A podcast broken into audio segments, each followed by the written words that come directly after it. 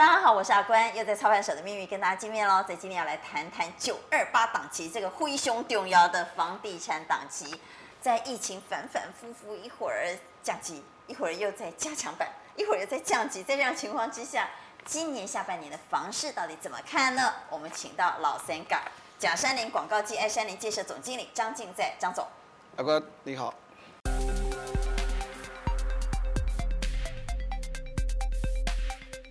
也邀请了财经专家卢艳丽。主持人好，大家好。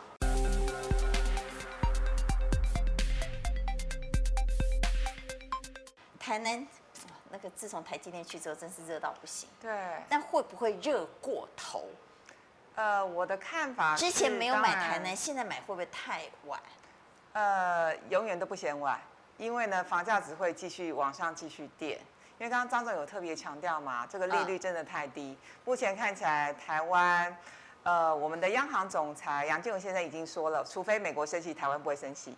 那美国看起来是二零二三年才会升息啊。对，它会推迟。对，没错。那所以呢，呃，我想在资金的浪潮之下，特别是现在，呃，其实虽然台南的房价已经涨一波了，可是呢，我的看法是因为，呃，很多的呃大厂还是持续加码台南。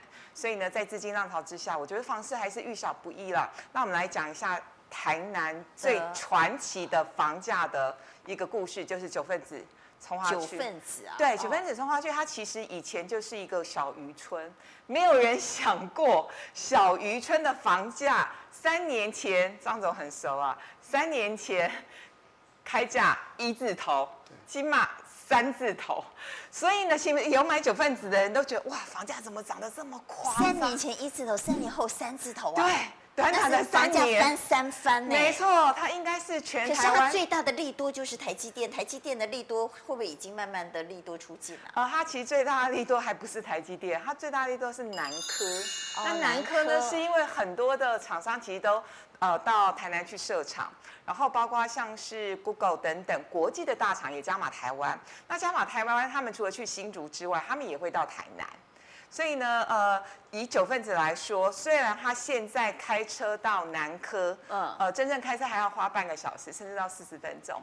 对，那可是呢，呃，将来快速大路盖好之后呢，大概只要十几分钟就可以，呃，轻松到达呃南科。在这样的题材之下，就很多。因为很多人去南科上班的都台北人呐、啊，就觉得哇好便宜，因为有台北的眼光，不管是一字头或二字头，都会觉得其实买下来就是比较没有太大的压力。那当然现在因为都已经三字头了，那我想明年明年呃下半年明年的呃这个推案的行情，我想应该还会再进一步往上垫高啦。对，所以目前看起来就是，如果有实力的人、有能力的人，我觉得这个买盘还是不会太小。哎，我问一个是不是搞操盘的问题？因为台南之前曾经有大楼倒塌过，所以很多人就说台南是不适合盖大楼的。台南的地质啊，呃，这个含水量太高了，所以我们是不是搞操盘呐？台南是不是不适合盖大楼啊？其实现在的建筑，因为台南最近推好几个案子是超高楼层，哎，以前比较少。台南以前比较少推超高楼层。其实现在建筑技术的话，那没有问题，在海里面的话都能盖大楼。那这个的话，这个的话基本上，因为大楼会倒，比方说台南之前倒了，花莲也倒了，台北以前也有倒，那是建筑建筑法令的因素了。那自从九二一之后呢？因为上次台南倒的时候，大家就在讨论台南的那个土质。土质其实的土质的话，只要改良过都没有问题啊。像我们之前的话卖那个大池大弯段。是张忠谋以前住的那个地景啊，那个都是以前截弯取直，原来那个地方是明水路那里啊。对，明水路那个啊，那个建筑技术有问题吗？土质有问题，但是的话，你可以利用建筑技术啊，比方说那个对科技地质改良，或者是说直接的话打到岩盘基基础打到岩盘，那就没有问题了。嗯。所以以前的话，那个是因为建筑的的法令比较。比较简单，所以说大家当时的话盖房子都盖得比较简单，所以说没有做像现在做的那个地质改良或者是说直接的打到岩盘，所以基本上没有问题。但是现在的话，如果买透天的成本很高，我们现在很多朋友的原来都要在南部，除非很外围的，要不然的话土地成本很高的地方，大概几乎没有人盖盖透天了。你土地成本，因为现在。刚才他讲了九分子，我那个朋友原来卖一字头，他现在也是后悔啊。他现在房子 卖完了以后的话，现在的话还好他比较早期。不是他太早卖了，是不是？对，大概一年。他认为太早。但还好他是这样子，他是一年多前卖的，一年多前就已经发包的造价成本还算还好，还可以保有一定的这个利润。如果说早期卖完，现在在发包引建啊，那可能的话就很惨。所以据说这两年有些比较小型的营造商啊，或者比较小的建设公司，他预售的时候房子卖光光，把本来很高兴，嗯，一边干一边开始担心了，一边盖盖盖哈盖哈，免得那个发音不好的，大家以为说是说脏话，一边盖一边开始担心，说糟糕了，有可能之前卖的价格还赔钱都有可能。有可能啊。最近我们有一个案子，不要说别人，就我们自己，哦、我们的话，今年三二九，刚才讲三二九市场很好。对。我们有一个案子的话，在江翠从化区。江翠，嗯。我们也找到日本大师丹下来帮我们做造型。啊。然后做 SRC 的钢骨，当时我卖了五十几万，觉得哎，价格已经不便宜了，不错。也 clean。对啊。SRC 钢骨造价，当初我们都都要抓一瓶十五万五左右。十五万五。哎，结果没想到最近。房子卖完了，卖到只剩两户，结果的话，现在发包造价，原来钢骨一吨四万五，现在一吨七万五，整个建造成本啊，一平扎扎实实多了三四万。我们那个地那个案子是用合建的，土地还不是买，我们分得四十五趴，地主分五十五趴，结果呢，造价增加三万的话，因为我们还要承担地主那五十五趴，是，所以说我们等于是要多卖六万多。结果，这房子已经卖掉了，啊啊、所以原来的话预估有二十七趴的投报，结果利润都现在只剩八趴。那个案子的话盖，光盖要盖三年半，因为三十三楼。那万一后面再涨开发到后面哈？那万一后面再涨就有可能。对啊，所以说我们现在目前呢、啊，大概预估发包这样预估，大概只有八趴。六年的时间只有八趴，一年的一趴多。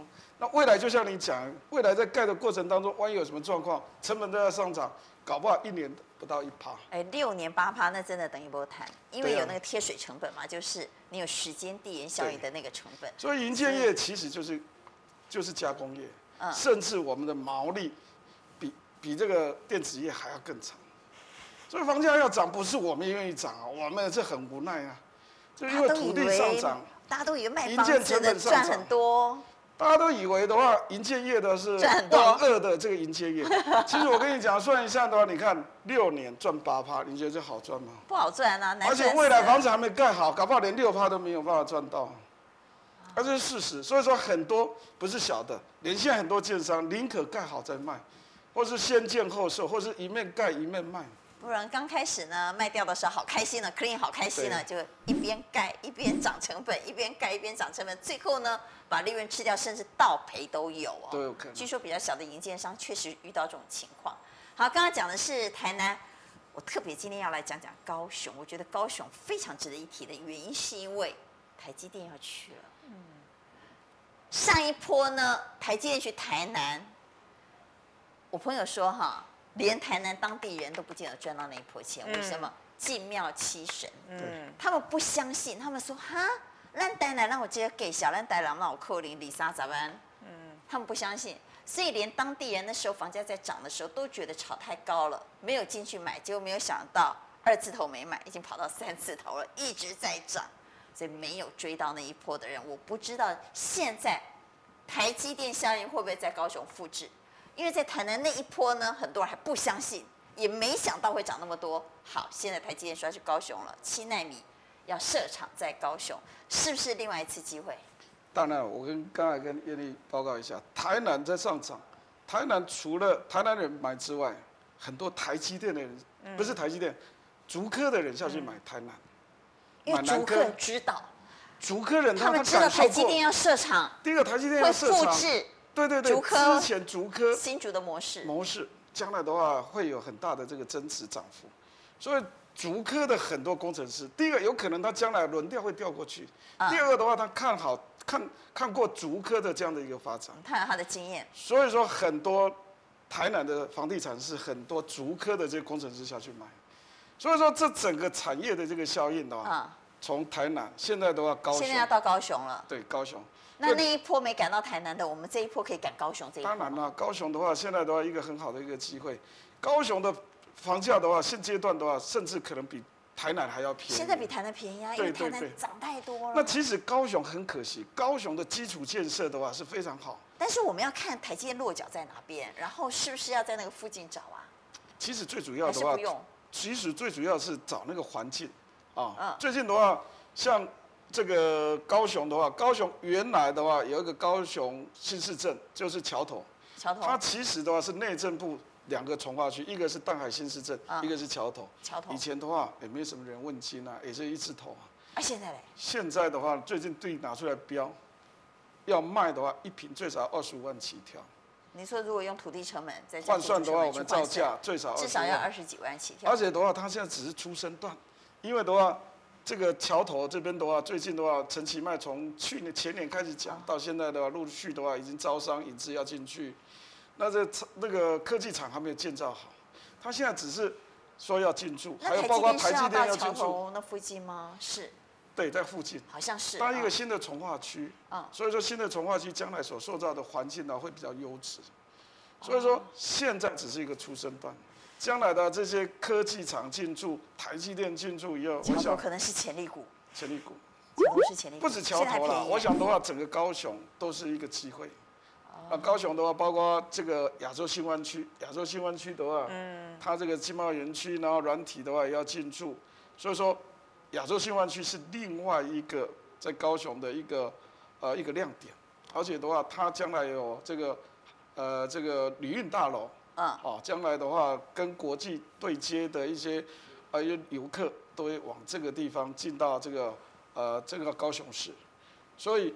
政府现在也在积极，尤其的这个五 G，之前的那个蔡英文政蔡英文呢，还有行政院长的话，到这个呃亚洲新湾区，啊，要做一个五 G 的一个研发的一个中心，所以这个都是科技厂进驻以后，会让这个区域的经济价值提升，房地产就是跟着一起提升。有产业，有产业，就有人，有人就有钱，有钱房价就会涨。但是我又要搞潮还一下哈。因为之前台积电说要去台中的时候，被环保人士抗议抗议抗议之后呢，就转到台南去了。所以现在最大的变数是，现在虽然台积电已经一有红箱说要去高雄了，嗯，但是争取台积电去高雄也不是一天两天，那八百年前就一直在争取，只是最近好像比较有眉目了。那万一到时候有什么环保人士抗议又怎么样，会不会太死腹中啊？我给超完了吗？我跟你讲，你前几个月如果去高雄哈，嗯，市区啊，有看到一个很大幅的一个帆布，上面的话不知道高雄哪一个哪一个企业企业名人挂的这个帆布，上面写跪求台积电到高雄，真的有这个帆布？真的有这个帆布？所以张总意思是台积电去高雄不会像台积电去台中 遇到那么多的环保阻力？其实高雄的民众哈，他们。过去的光荣不下于跟台北市等量齐观，那后来的这些厂商外移之后，然后呢，高雄的话，它的经济价值就就就比较低。而且它现在人口又输台中，以前是台湾第二大都市，现在第二大都市这个光环被台中抢走之后，高雄人是不甘愿的啦。其实高雄的基础建设很好，高雄有高铁，有地铁，有空港，有海港，有那么好的这个。这个道路系统很绿美化的环境，旧的房价竟然比台中还便宜，比台南还便宜，比台南还便宜哦。前一次那个韩国瑜当选的时候啊，记者问我，我说高雄一平五十万都不为过，然后他以为我在炒房价，我说不是这样子，我说当时啊，我们那个高雄的整个基础建设都比比这个呃这个什么呃。深圳不是深圳，就是那个厦门都还要好。厦门，厦门，嗯，厦门那时候地铁还没有通车，是。厦门那时候一平的话都要六七十万，所以说高雄未来它的基础建设很好，所以将来所有的这个出口啊，都一定以高雄港为主，不可能的。即使东西生产在台南，但是的话，将来一定是在高雄港这边出，啊，不管海运啊或者空运，就是高雄。所以说，国际企业人士来到的话，应该是以高雄这个为商贸的一个中心。所以，高雄的未来的发展，应该理论上应该会超越台南。之前为什么高雄房价一直涨不上来？就是北漂太多了。对，对不对？年轻人都北漂，村内拢老哎。嗯。他的就业不够，嗯、应该说不够旺，对啊，所以才会造成他的房价好像一直都在低档盘旋。那现在如果一旦人口有增加，科技园区有台积电之后，我觉得这个问题一定会慢慢得到化解。年轻人会开始想，我是不是要回高雄去工作？我是不是可以回到爸爸妈妈身边？我觉得这是一个不错的机会，但是我还是又要搞超缓一下，再来问一下高雄水的问题解决了吗？我是台北省，我唔知啊。我那想讲去高雄，生活还水无都解决，我那规工去买水就麻烦了。水的问题啊，水的问题呢，理论上的话，在谢长廷当市长的时候，嗯，听说他那个取水自来水的取水口往上移了。但是高雄人呢也是很奇怪，他们生活的话，他还是要去买一些水，要不然家里的话一定要装那个净水器。就习惯了是吧？习惯，但是整体跟以前的那个一定要去买水的那个时代已经差太多了，所以我想的话，政府的话也注意到这个问题，这个是基本的民生问题。是啊，因为我们如果买房子在那里，我们就希望他的生活环境各方面、交通、水、哈环境、空气各方面都好啊。我们现在在卖房的话，客人问这个问题倒比较少，但是的话，我们通常的话，大概会送他一个。净水器，然后让他的话，就有时候的话，这是心理因素啊。这是入境问俗啊，到高雄就要送净水器嘛。哎，对对对。好，所以高雄现在三明和鼓山区来讲一下这两区，呃，现在房价的潜力怎么看？其实鼓山区啊，其实的话，它早期的话，大家讲北高雄。北高雄龙十六美术馆，我想美术馆都要讲了很久。嗯，我去过。阿扁现在就住在美术馆第一排啊。那美术馆的话，周边的环境的话，它其实的美术馆公园，它比大安森林公园大一点六倍啊，它是一点六倍的大安森林公园很漂亮。然后呢，龙十六的话，现在的话，富邦也标了 BOT，标了一个一个建地，它还准备要盖这个商场、盖办公楼啊。那整体的这个环境所塑造出来的是一个优质。理论上的话，这个区块就是因为科技科技园区进驻到北高雄，那这些有能力的。这些中高职级的主管啊，将来的话会进驻到这两个区，龙十六跟美术馆这一区。那美术馆旁边的话，临这公园第一排的建地现在几乎很少。找不到了。对，最近的话，新文化在这边推一个案子，叫美术一号院。美术一号院。紧邻的美术馆第一排。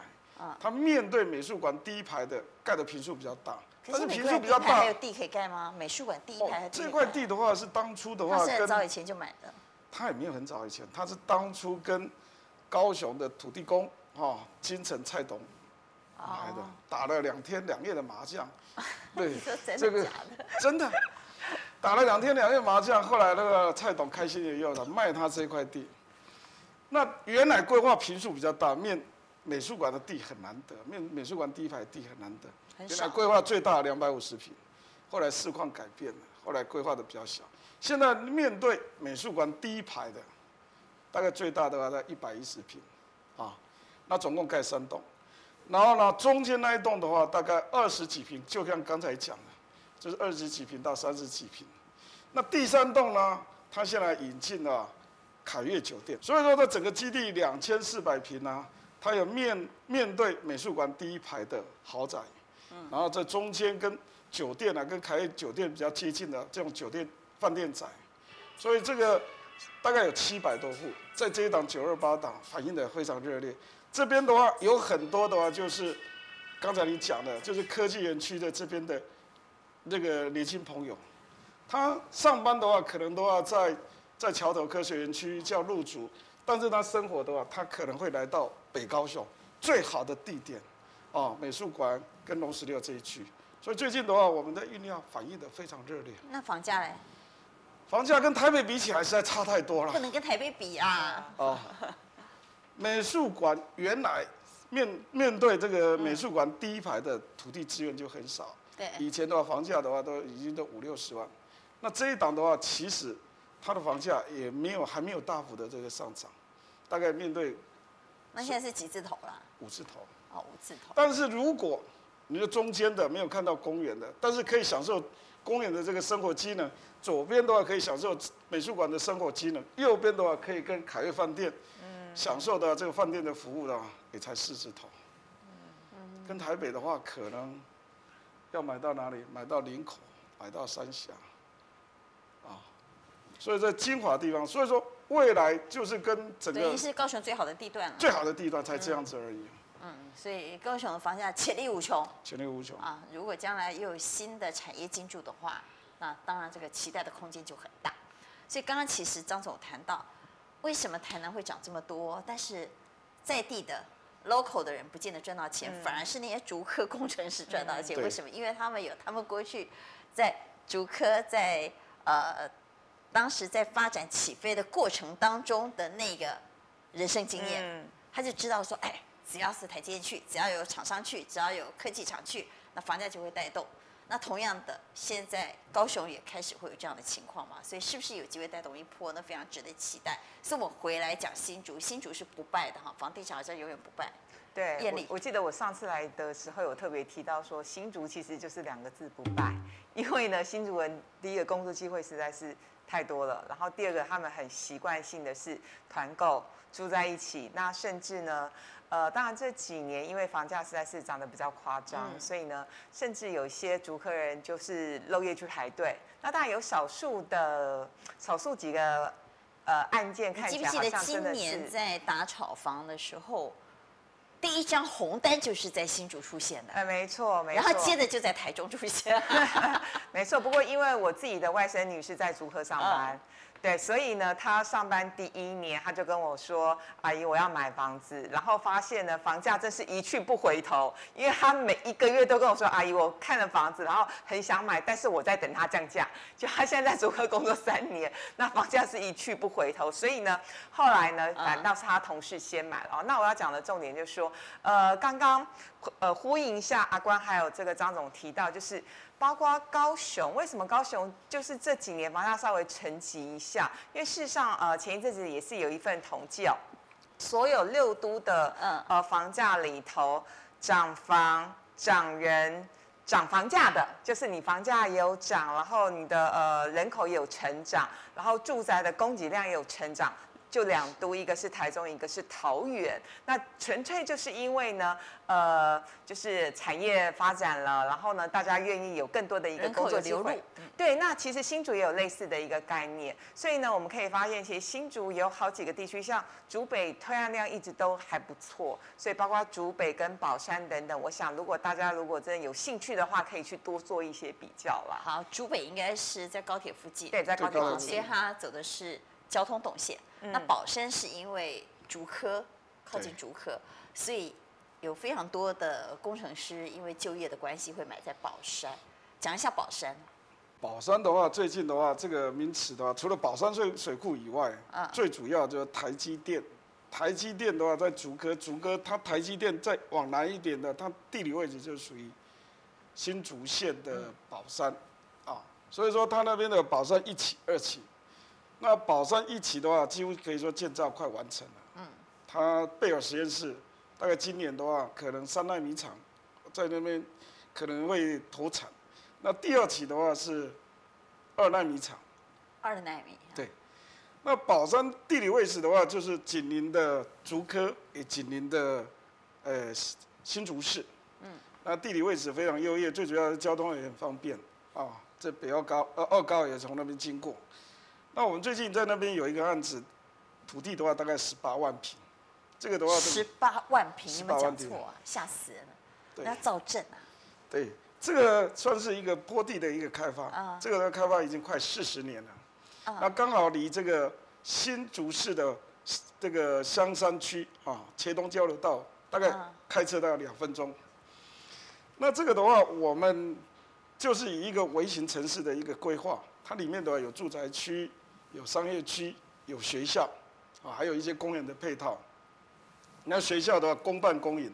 那新竹市呢，引进了华德福这个小这个学校。嗯。那现在幼稚园的部分呢，今年就要招商。十八万平是已经开发了，还是现在正要开始开发？正要开发。那这一次的话，政府先把学校先盖起来。是已经有学校了，这十八万平现在已经有学校了。现在有学校了。啊。然后呢？是什么学校？是小学还是？幼稚园先开。哦，先开。现在有幼稚园。然后国小的明年招生。啊，明年就可以有小学。小小学招生。然后还有国中、高中。那国中、高中还在盖吗？还是？国国中、高中可能过两年。那过两年。幼稚园。反正现在去读小学的，将来一定有国中、高中读就对了。对对对，他现在的话几乎额满了，招生的话一下子就马上就额满了。但是新竹市的人才可以买，才可以才可以就就读那个学校。嗯嗯嗯。那我们这十八万平的话，我们这一次的话把它，因为地势比较平缓。嗯。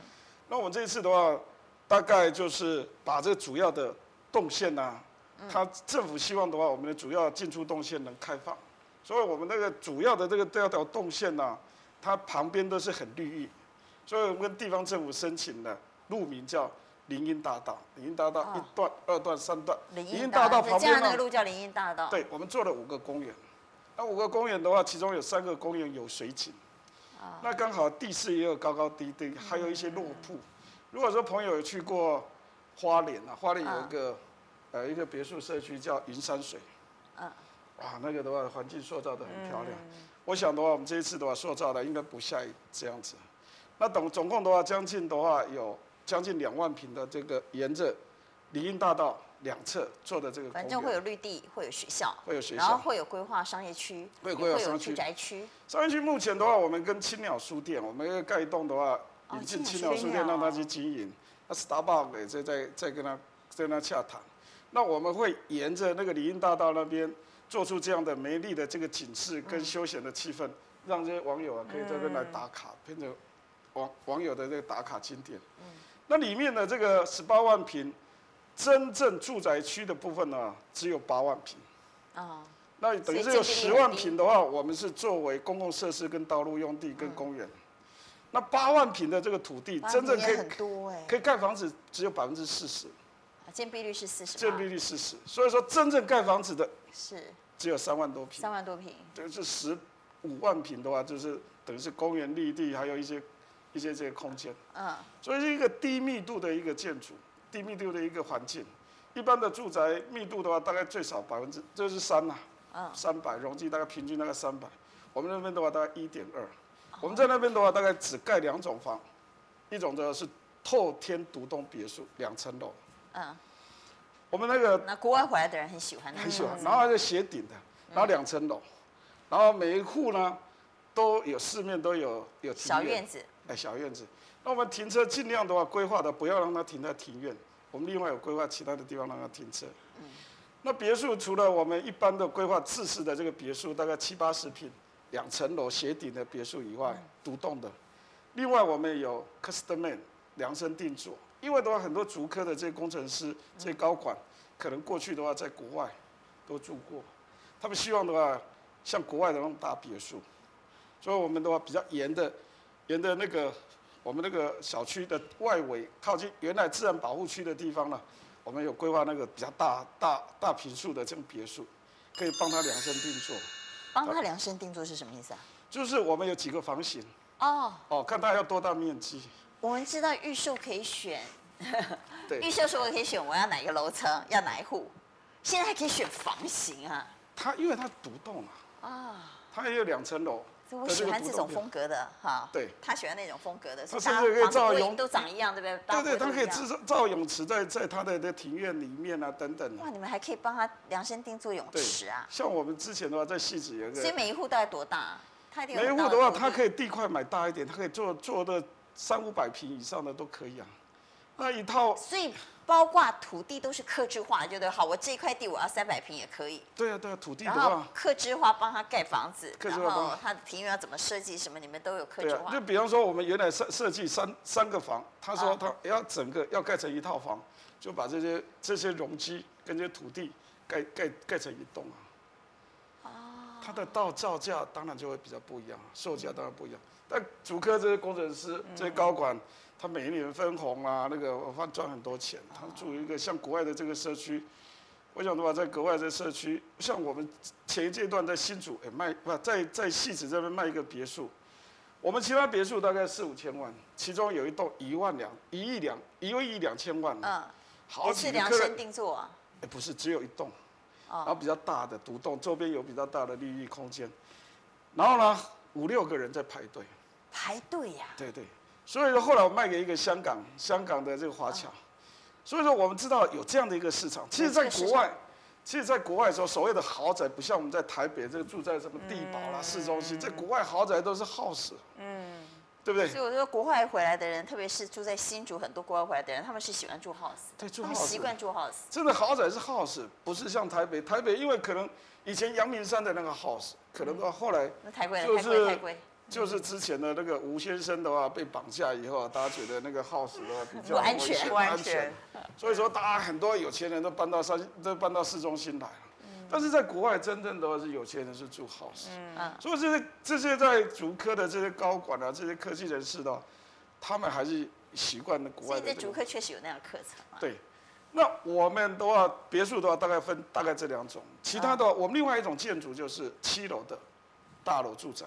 哦。那我们是用新加坡式的这样的一个一个方式规划，一楼全部做这个开放式的花园跟一部分的公共设施。啊。那住宅的话，从二楼到七楼，那也是采用斜顶的，然后呢，比较透透光的大面窗的这样的比较新式的这个建筑。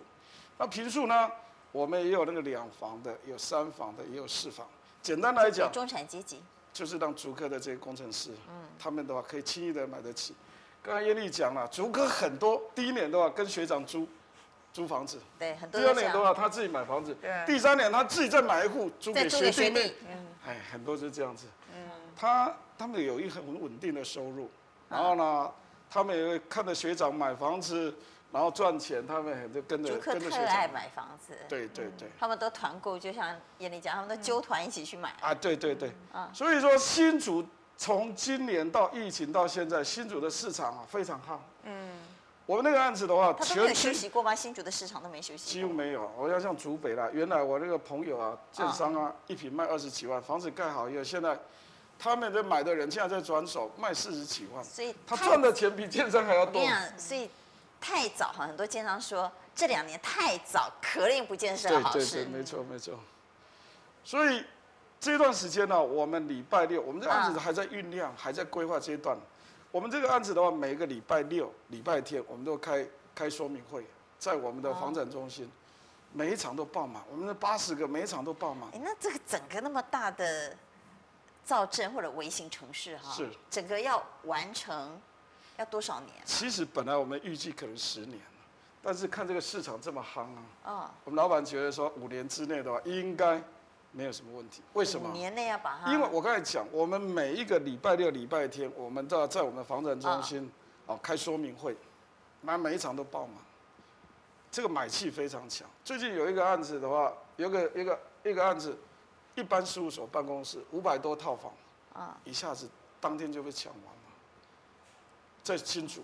新竹人买房子是当做买青菜萝卜啊？对对对，新竹买房。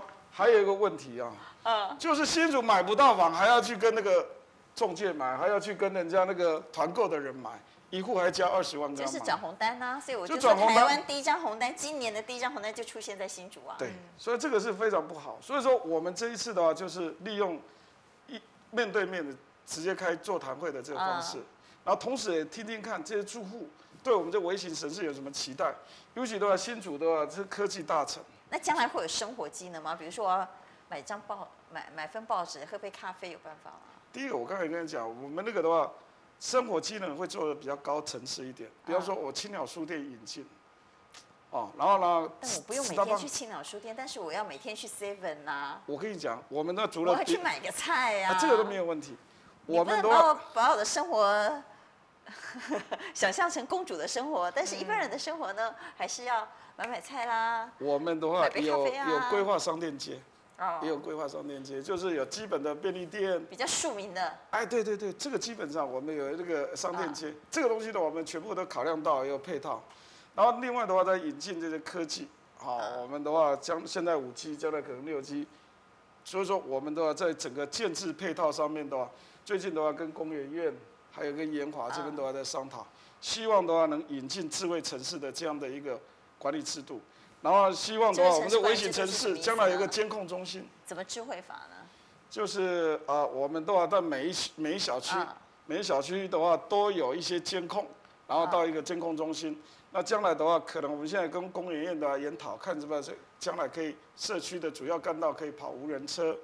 然后呢，我们的对，我们那个小区里面建设的话，就是做了两套的这个光纤的系统，将来配合。这工研院跟跟这个研华他们所。我看你们可能要放充电站啊，将来那个电充电站这一定有的，这一定有，这基本上有，一定有。哎，最近的话，我们跟几个在谈啊，最近不是那个呃这个智慧电感嘛？智慧电感。哎，每一个每一个台湾现在有很多在研究智慧电感，像中华电信也在研发。研发也在研发，工研院也在研发，所以说现在很多系统啊，我们现在希望的话，在了解以后，整个一个比较比较将来维修维护，以及将来可以扩展性比较好的这样的。反正它会是一个 AI 城。哎，对对，就是一个智慧城市，就这样的啊。那为了让这个整个微型城市的营运啊能比较可长可久，所以我们提供了十年免管理费，希望让这个整个这个整个微型城市。十年免管理，那谁来管理呢？我由我们开发商，你们管理啊？哎，因为这十，因为这十八万平的话，单一的一个开发商，过去的话，这个这个的话，有些从化的都很多的建商，对，没有办法整合。那我们的单一的开发商来整合，提供十年免管理费，把这整个小区，把这整个微型城市的这个环境塑造出来，把这管理系统整个建构建造起起来以后，将来的再交给整个微型城市，他们同一起来治理。啊，这个是一个大工程。也是一个，所以说现在要买气好，本来我们预计十年的话，可能现在五年我们就有机会。嗯，不要等那么久。对对，五年就有机会。好，我们来讲九二八，因为九二八马上就到了啊。叶丽，九二八买房，在这种重要档期买房，有没有什么美感？呃，我会先建议大家，第一个你要准备好你自己的看房笔记。意思就是说，因为这是个大档期，会有很多案子很多给你选。对，可以给你选。然后同时呢，你呃一天，比如说看三个案子，或者是呃连续一两个礼拜，你看了很多案子，看下来你会不飒飒。你甚至会忘记说这个案子你喜欢什么地方，或者是那个案子你不喜欢什么地方。那我自己的做法是，看完的当下，我就会在 DM 或者是呃因为。代销中心或者是建建商，他们会给我们很多资料，我们就会直接在 DM 上面或者是说明书上面，我会做一些笔记。那等到呢回到家之后呢，可能也许跟老公讨论，或者是跟重要的亲人讨论完之后呢，我再从中选呃我最喜欢的三到五个物件，然后再去看一次，那甚至再看第二次、第三次。如果真的喜欢的话呢，我们再来去讨呃讨论价钱。所以这是第一个要注意的事情。然后第二个要注意的事情是因为。呃，这几年买气特别，真的是特别太好了。对，那所以呢，像呃有很多朋友，尤其是有一些年轻朋友，最近这一两个月问我的问题都一模一样，他们就会说：燕俐姐，那为什么很多名嘴都说？溢价可以溢十几趴，为什么我都溢不到十几趴？现在溢价空间还十几趴？没没没有，真的没有。实价登录之后都没有溢到十几趴，都快要变不二价了。对，然后我就会不停的跟他们沟通，嗯跟讨论。我说十几趴只是一种说法，实际上如果你买的是新建案的话，或者是预售物，真的溢不到十几趴，甚至有些建商他们比较硬，那通常可以一个两趴三趴，我觉得最多五趴已经很厉害。了，所以就是说，当我们呃自己有一个心理的呃准备，就是你没有办法溢那么多的时候，你看到喜欢的，我觉得就不要再等了，因为极有可能呢，你一转身就被人家订走了。哦，所以九二八是大档期，一方面呢推的案子多，我们可以货比三家，嗯，另外一方面呢，其实自从实价登录二点零上路之后，过去那个拿着大刀砍价的时代已经过去了，所以不要心里以为。啊、哦，我还可以像过去一样杀价，杀个一成两成，其实现在已经没有了。对，啊，这个溢价空间已经越来越小了，因为当价格越透明，他就不敢把价格抬得太高，嗯、或者让价格的这个弹性空间太大，大家互相一比较之后说，哎，为什么他买比我便宜？他为什么买多少价钱？这会引发许多的交易纠纷，所以这个时代已经过去了。所以买房呢，其实还是要用比较健康的心态，然后认真做功课，选好地段。然后找到自己适合的房子哈，希望九二八档期呢，如果没地方去，去看看房子也不错啊哈，又有冷气可以吹，又有饼干可以吃，又有咖啡可以喝。我一直觉得看房子是一个不错的休闲娱乐。好，谢谢张总接受我们今天九二八档期，特别针对这些热门区域给我们很深入的解析，以及燕丽也提供他的经验给大家参考。